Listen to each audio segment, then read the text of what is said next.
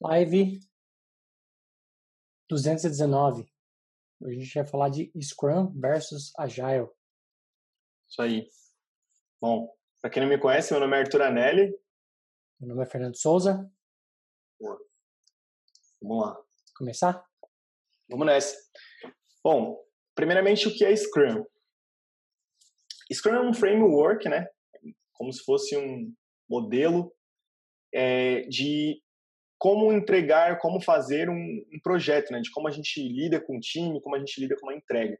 Então, o Scrum ele tem várias regras e vários papéis dentro dele, várias é, coisas dentro do mundo Scrum que a gente traz quando a gente incorpora isso no nosso, na nossa empresa, a gente traz para a nossa empresa e usa isso meio que como um método para entregáveis, né? Para como a gente vai tocar o, o nosso projeto. Seja você uma consultoria, então fazendo um projeto para outra empresa, ou fazendo o seu projeto para dentro de casa mesmo, ou até trabalhando em um, fazendo do seu esforço o seu produto, trabalhando nisso, é, você também consegue usar o Scrum. Bom, o Agile, é, em linhas gerais, eu diria que ele é uma, uma forma de uma cultura, né? Você tem que criar essa cultura é a forma como a gente faz as coisas, a forma como a gente divide as tarefas, por assim dizer. E um exemplo que eu gosto de dar, bem bacana, que a Agile não é fazer as coisas rápido, embora no final acaba sendo bem isso, né? Mas não é só simplesmente, ah, deixa eu virar a noite aqui, amanhã eu entrego isso aqui e tá pronto. Não, isso não é fazer metodologia Agile. Metodologia Agile é você conseguir pegar uma tarefa ou conseguir pegar um problema e dividir ele em pequenas partes que você consiga fazer essas pequenas partes, essas entregas de forma rápida, não simplesmente virar a noite para entregar o mais rápido possível. Né? Isso aí não é agile, isso aí é outra coisa que não, não vale aqui. Sim. E, e, quando a gente fala de metodologias ágeis, né, a gente se, é muito comum a gente se deparar com os princípios, com os princípios do metodologia ágil, o princípio ágil. São 12, na verdade, e a gente separou aqui os quatro principais, os quatro chavões aí. O primeiro ele fala indivíduos e interações mais do que processos e ferramentas, ou seja, sempre tem que ter é, pessoas, interações entre pessoas, ou seja, conversar mesmo ali, né? É, mais do que processos, mais do que burocracia, mais do que um monte de ferramenta para gerenciar horas, gerenciar, gerenciar tarefas, gerenciar um monte de coisa. Então, ter aí uh, uma, uma, boa conversa entre pessoas é o principal nesse ponto. Software em funcionamento mais do que documentação abrangente, ou seja, é mais importante a gente ter um, um software funcional entregue funcionando para o cliente do que ter uma enorme de uma documentação que diz tudo, que cita tudo mas no final a documentação não vai resolver o problema da pessoa. E o que, que adianta ela ter um documento lindo, maravilhoso, cheio de, de, de print screen, cheio de como vai ser a tela, mas ela não tem a tela, ela não tem tudo aquilo funcionando. Então é muito importante que ela tenha isso ao invés de simplesmente ter um bom documento. Então, software funcionando mais do que documentação para a gente. O próximo item é colaboração com o cliente mais do que negociação de contratos. Isso é muito comum da gente se deparar quando a gente fala de uma metodologia que não é ágil, quando a gente se depara com uma mudança, se depara com um cliente solicitando, olha, isso aqui acho que não vai funcionar, tinha que ser diferente. E aí vem aquela famosa frase do tipo, não, isso não estava no escopo, para mim fazer isso daqui eu preciso é, cobrar mais X horas, ou colocar um contrato, ou fazer um ambiente de contrato. Ou seja, você está levando em consideração é, contratos, né, dinheiro, ao invés de colaboração com o cliente, ao invés de ter o cliente feliz ali, por assim dizer. Sim, é. Responder ponto... a mudanças. Opa, pode completar. É, nesse ponto eu acho que aqui a gente vê bastante disso até em metodologias ágeis, né? Tipo, Normalmente as consultorias vendem ali um pacote de horas e trabalham em cima disso. E aí nessa hora a gente vê muito desse tópico sendo quebrado, né? Porque essas horas sempre são contadas, é sempre, obviamente, a gente sempre tem que olhar para a parte financeira, né? Mas é justamente isso que é colocado aqui. É, primeiro, você olha para a solução do cliente, né? Tenta entender a solução do cliente ao invés de já partir para negativa e não, isso aqui vai e já era, né? E é o que a gente vê bastante, infelizmente, até em metodologias ágeis, eu diria, nesse modelo de fechar um pacote de horas e tudo mais, acabou suas horas no mês que vem, ou só comprando horas a mais, enfim. Acho que essa não é a ideia. Mas, enfim, eu acho que esse, esse é um tópico que vale bem ressaltar quando você vai falar de metodologia ágil. Né? É, essa filosofia ágil. O primeiro chavão, né? A primeira coisa que a pessoa sente de fato aí a diferença. Uhum. E, tanto tanto para o bom quanto para o ruim, vamos dizer assim. Porque é difícil de se acostumar com, essa, com esse conceito. Né? Como eu falei, Sim. o Agile ele é uma cultura. Então é algo que tem que ser implantado. Não é algo que simplesmente é fácil se adaptar a todos os cenários. Mas quando a gente fala do mundo Salesforce, é difícil a gente pensar no mundo Salesforce sem metodologia ágil, tá? A própria Salesforce indica e recomenda isso, que você faça uhum. aplicação do projeto com metodologia ágil. Eu diria que boa parte dos projetos que fracassam são porque não é levado isso a sério. Bom, e o último, o último princípio aqui que a gente separou é responder a mudanças mais do que seguir um plano. Ou seja, é mais importante você mudar alguma coisa e fazer um entregável para o cliente de algo que ele realmente quer e estava esperando, do que você simplesmente falar, não, a gente está aqui fechando a entrega é, do que foi acordado e, e isso aí vai ficar para depois.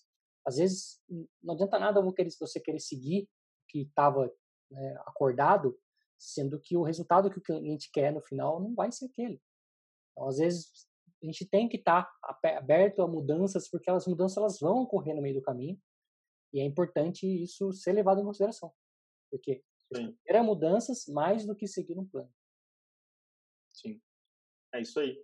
E a pergunta que a gente a gente viu as, na, nas pesquisas e tudo mais que as pessoas normalmente é, colocam nas pesquisas e na vida no, no dia a dia, né? a gente vê que as pessoas normalmente colocam esses dois no mesmo pacote. Quando fala Scrum, imagina que é Scrum com Agile, ou que isso vem meio que junto. É uma coisa e é só. é exatamente, né? é que é uma coisa só. É exatamente isso que a gente queria conversar hoje, falar disso hoje, porque é, o que a gente viu aqui é que o Scrum é como se fosse um framework e o Agile, como o Fernando falou, ele tem que ser implantado. Ele é uma filosofia, é uma coisa que você tem que é, adaptar e tudo mais. As pessoas têm que pegar esse ritmo é, de Agile, só que o Scrum ele vem para ajudar esse nessa implantação de filosofia. Então vem dar é, papel, vem dar é, método para a gente é, trabalhar com Agile, então sprints e aí é, review, planning, PO deles, tudo mais. Então o Scrum ele vem para englobar essa filosofia e fazer com que isso fique é, mais organizado, digamos assim. Então, não, não que a gente coloque os dois no mesmo pacote, porque sim, os dois servem muito bem para trabalhar juntos, só que eles não são a mesma coisa.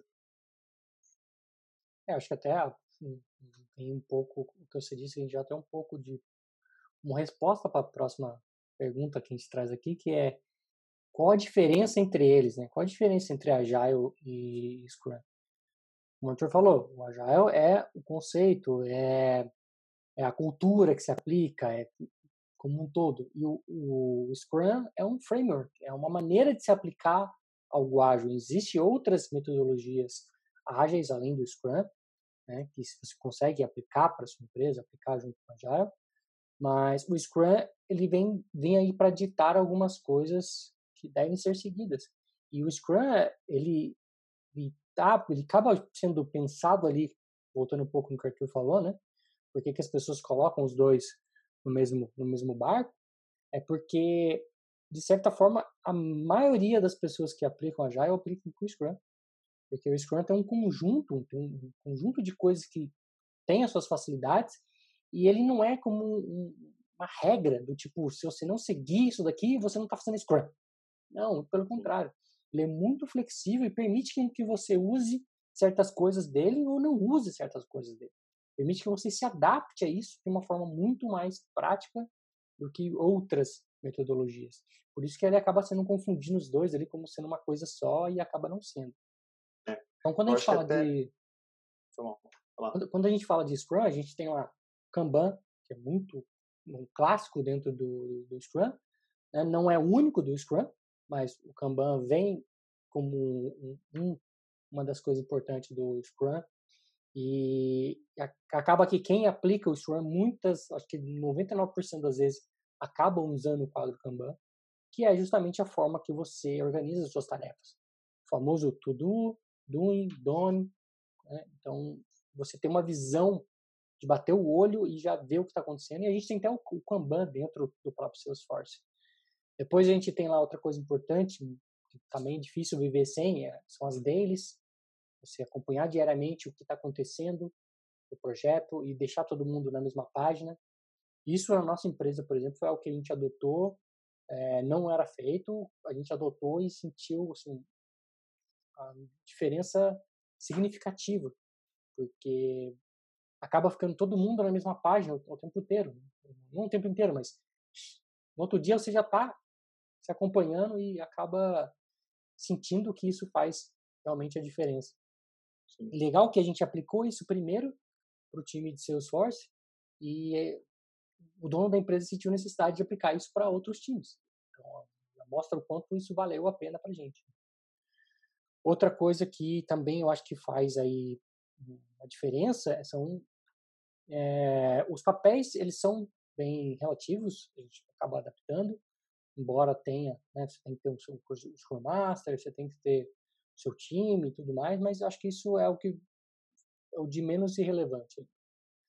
É, outra coisa que eu acho que é importante são as reviews.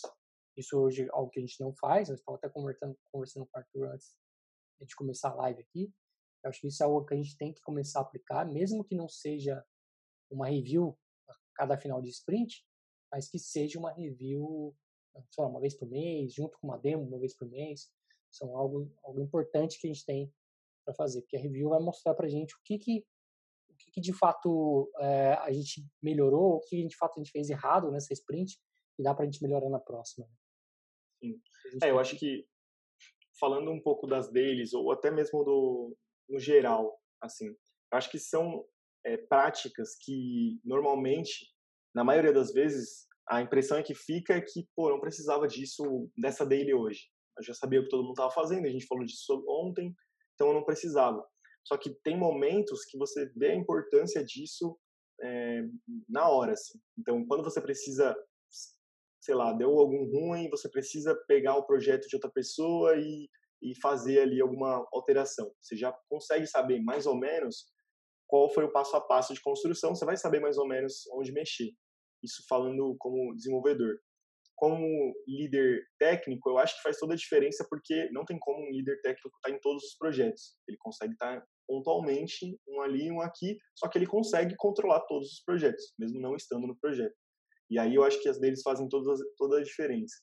E para um dono de empresa, eu acho que também faz toda a diferença porque não para fazer a fiscalização ali, ah, vocês estão trabalhando ou não, não para esse papel, mas para ele entender como o produto dele está sendo construído e ele conseguir fazer uma mudança é, pontual. Então, nesse, nesse, nessa hora aqui eu coloco um grande asterisco, porque é, mudar sempre também não adianta de nada. Então, é, é uma mudança pontual. Leva a mudança, a gente discute todo mundo se isso vai ser benéfico ou não. Se for benéfico, beleza, muda, e aí muda o que tiver que mudar, não tem problema. Mas mudar sempre também acho que faz mal.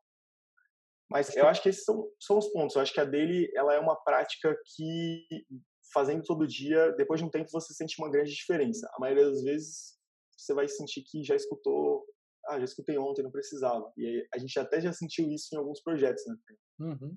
A galera achar que, ah, vamos fazer a dele aqui rapidão, vai, fala, fala, tem que sair, sai. Ou então não vai na dele.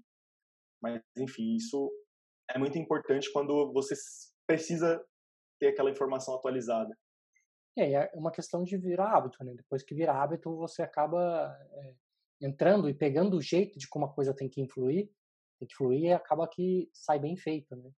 Você consegue fazer aquilo de uma forma mais natural e quando você não faz com uma certa frequência, acaba virando algo como se fosse uma obrigação e não como se fosse algo habitual, você acaba, uhum. acaba acontecendo isso que o Arthur falou, da gente, não, vamos aqui, vamos aqui, vamos, vamos falar rapidinho o que está acontecendo, ou às vezes acaba nem fazendo bem feito.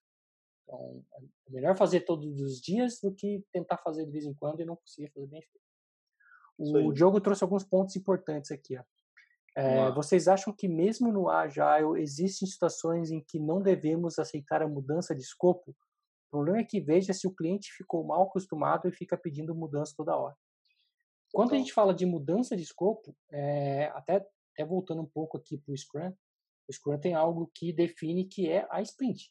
A sprint você fala, olha, a nossa sprint tem 7 dias de duração, a nossa sprint tem 15 dias de duração. A ideia é que quando você fecha a sprint, não haja mudança de escopo na sprint. Quando a gente fala que tem que ter mudança de escopo, aceitar mudança de escopo, quer dizer o seguinte: a gente planejou que a gente ia fazer um avião, mas se a gente conseguir entregar para o cliente no começo aí um carro, tá ótimo. Né? Então o cliente já sai com alguma coisa para poder sair do lugar. O problema é quando a gente definiu que nessa sprint a gente vai fazer o carro e na metade do caminho ele fala: Não, eu queria um patinete. Você vai ter que esperar acabar essa sprint para você entregar o carro para ele. E aí depois, se ele quiser o carro, você joga fora e faz, a, faz o patinete. Mas o ideal é que haja o menor número de, de alterações possíveis dentro de uma sprint. A menos que seja algo impeditivo, você vai colocar num, num, num aí sim. Mas se não é algo impeditivo, você não deve alterar isso no meio da sprint. Você vai alterar tudo que o cliente está pedindo de novo, ou tudo que ele está repriorizando, você vai fazer isso na próxima sprint, não na sprint atual que você está tocando. É. Outro ponto que ele falou é sobre a questão de documentação. É complicado achar a medida certa para fazer as documentações necessárias que vão de fato ser úteis e ajudar o desenvolvimento. Isso é o que a gente viveu na prática. A gente começou o projeto, eu, eu particularmente comecei um projeto na empresa que era um projeto enorme, enorme, enorme, enorme. Tanto é que a gente nem finalizou o projeto ainda, e eu já estou na empresa desde agosto do ano passado. E Sim. o requisito era um documento do Word com três páginas.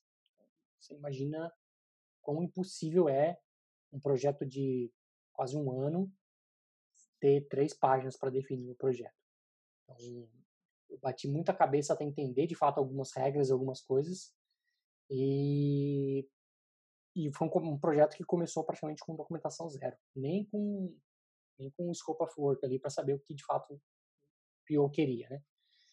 Só que hoje a gente já está mudando. Hoje a gente tem uma pessoa que ela é responsável por conversar com, com o PO e criar um, um flow, por exemplo. Então, pelo menos um documento de flow a gente tem e a gente entende as responsabilidades. Tipo, olha, se isso aqui tiver essa regra, vai para cá. Se isso aqui for assim, vai para lá. Então, é um documento ainda que mínimo, não é um documento totalmente detalhado, mas é um flow que, a hora que qualquer um bate o olho, consegue entender a regra, o que era esperado e como a coisa tem que funcionar. Né? Já a documentação de, de detalhe, ela acaba sendo mais técnica do que não técnica. Uma coisa que a gente tem colocado agora são as famosas stories, né? Eu, como usuário, quero ter isso daqui. Eu, como um admin, quero ter a habilidade de fazer isso daqui. Então, a gente está separando isso em duas, duas pontas. Uma ponta é o usuário final que vai usar. Imagina. Vou trazer um exemplo aqui. Eu acho que de, muita, de muitas maneiras você acaba tendo essas duas, esses dois papéis. Né? Se você está criando uma tela onde a pessoa vai fazer um cadastro, você pode falar: eu, como usuário, quero ter a opção de fazer o cadastro X, Y, Z. E aí depois você tem a visão do eu, como admin, quero ter a habilidade de poder ocultar algum campo da tela. Então, são duas coisas diferentes, embora os dois estejam no processo. É, parte do que você vai fazer vai ser para o administrador, seja um componente que vai permitir customizar alguma coisa no seu componente, seja alguma um objeto que ele tem que popular, alguma coisa que ele vai poder alterar e vai alterar o resultado final. E outra é o resultado final mesmo, propriamente dito. Então, as famosas histórias, elas são importantes e elas servem também como documentação, se bem feitas. Né? Esse é um ponto, porque também é. se você simplesmente escrever uma história que não conta de fato o que deve ser feito, acaba sendo só um post-it ou um, alguma coisa Sim. relevante. Então, isso também é algo que a maturidade e o tempo vai melhorando, tá? porque não é, tem que ser algo que não é algo que você escreva e aquilo está cravado na pedra. Tem que ser algo que, lá, se você tem um business analyst que vai escrever, se você tem um PO que vai escrever as histórias, seja lá quem for, se você for key user, tem que ser algo que você vai escrever. A hora que você for fazer a planning para definir o que vai entrar dentro da sua sprint, se aquela história estiver mal contada, é aquele é o momento de você refinar a história e, e colocar sentido para a história ali. Porque isso vai fazer com que aquilo, aquele documento ali seja vivo e ao final do projeto aquela história saia bem contada. Isso aí. Vamos lá, sobre. É, pelo que vejo, a maioria dos projetos ágeis acaba não fazendo documentação nenhuma, sim. Isso sim. acaba sendo verdade, e acho que isso vai muito é, do que diz lá, né? Acho que é o segundo item, software em funcionamento, mais do que documentação abrangente. Mas notem que aqui ele não está falando mais do que nenhuma, nenhuma documentação. É mais do que uma documentação abrangente. Quer dizer, a gente tem que ter um mínimo de documento ali. Um mínimo de. O que eu considero como um mínimo? Algo que defina quais são os objetos, quais são os campos, quais são os tipos de objetos, quais são os, os tipos dos campos. As regras de validação. Tipos de objetos, no caso dizer tipos de objetos, é se é um objeto externo, se é um objeto de Salesforce, se você tem um, um relacionamento entre esse objeto, se esse relacionamento é master detail, é lookup, se se for lookup, quais são as regras que você vai ter para esse filtro. Então, são tipos de coisas que, é, se você não coloca num detalhe, não coloca no documento, você pode criar de qualquer jeito. Né? E aí, como é que você vai saber se está certo ou não? E é algo que você vai, em dado momento, você vai ter essa informação. Em algum momento dessa, entre a tarefa ser descrita e a tarefa ser feita, você vai ter que ter essa informação. Esse vai ser um cap ou vai ser um master DT? Alguém tem que ter essa informação. Você não vai construir Sim. isso a torto direito. Então, isso, quando você fizer isso, alguém tem que atualizar esse documento. Então, uma, uma das premissas que a gente tem é que todos têm que ter a responsabilidade de atualizar um documento se ver algo errado no documento. Então, não é só o PO não é só o key user, não é só o, sei lá, o Scrum Master que tem que atualizar o documento.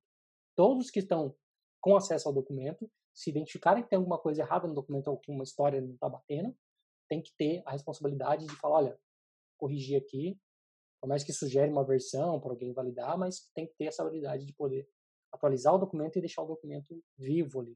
Senão também Sim. documento por documento não adianta nada você pegar um documento e não atualizar mais, porque vai passar dois meses e aquele documento não vai servir de nada. Ele não vai estar tá mais contando a história real. E isso é uma coisa que acontece muito no metodologia ágil das coisas mudarem.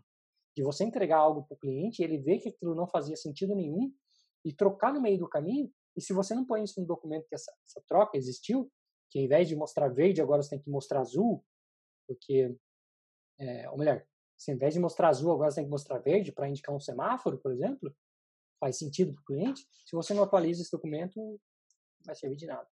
Então, acho que um ponto bem, bem favorável aí é que todos tenham essa habilidade de habilidade e responsabilidade, né? Porque uma coisa é você ser responsável e outra coisa é você conseguir mudar. Às vezes, aí volta lá no primeiro, né? É, indivíduos e interações mais do que ferramentas e processos, de novo. Por quê? Se você tem uma, uma, uma ferramenta, se você tem um processo onde só uma pessoa pode alterar, você já está pecando num dos primeiros pontos que a gente falou aqui. Né? Indivíduo e interação. Eu estou conseguindo interagir com o documento, estou interagindo com todo mundo, sei o que tem que mudar, mas eu não posso mudar. Não posso mudar porque né, não faz parte do processo ou porque eu não tenho acesso à ferramenta, coisas do gênero. Isso aí. Bom, isso leva. A, a resposta está meio que aí já do último tópico, que a, a pergunta que a gente quer fazer, que a gente trouxe aqui é: dá para ter um sem ter o outro? E aí, assim, o que o Fernando falou aqui disso tudo é meio que o resultado de ter um sem ter o outro, né? Se você tem só o Agile, você vai ter, né, sem ter o Scrum, você não vai ter uma documentação organizada, você não vai ter você vai ter muitas mudanças no projeto, então vai acontecer o que o Diogo falou, do cliente ficar mal acostumado e querer mudar o tempo todo, toda hora, prioriza, sem prioridade de, de tarefa, então não vai priorizar a sprint, vai mudar na hora, o desenvolvimento vai parecer gigante e no final vai parecer um projeto em cascata, né? Chega no final, nada a ver, sem documento, nem o cliente sabe o que, que é o, o produto, e aí, mas, enfim, vai ter sido mudado durante o processo, né? Isso seria um Agile sem Scrum. E um Scrum sem Agile? Como você acha que ficaria, Fernando? Scrum? Sem Agile. Não sei nem se dá, mas... É.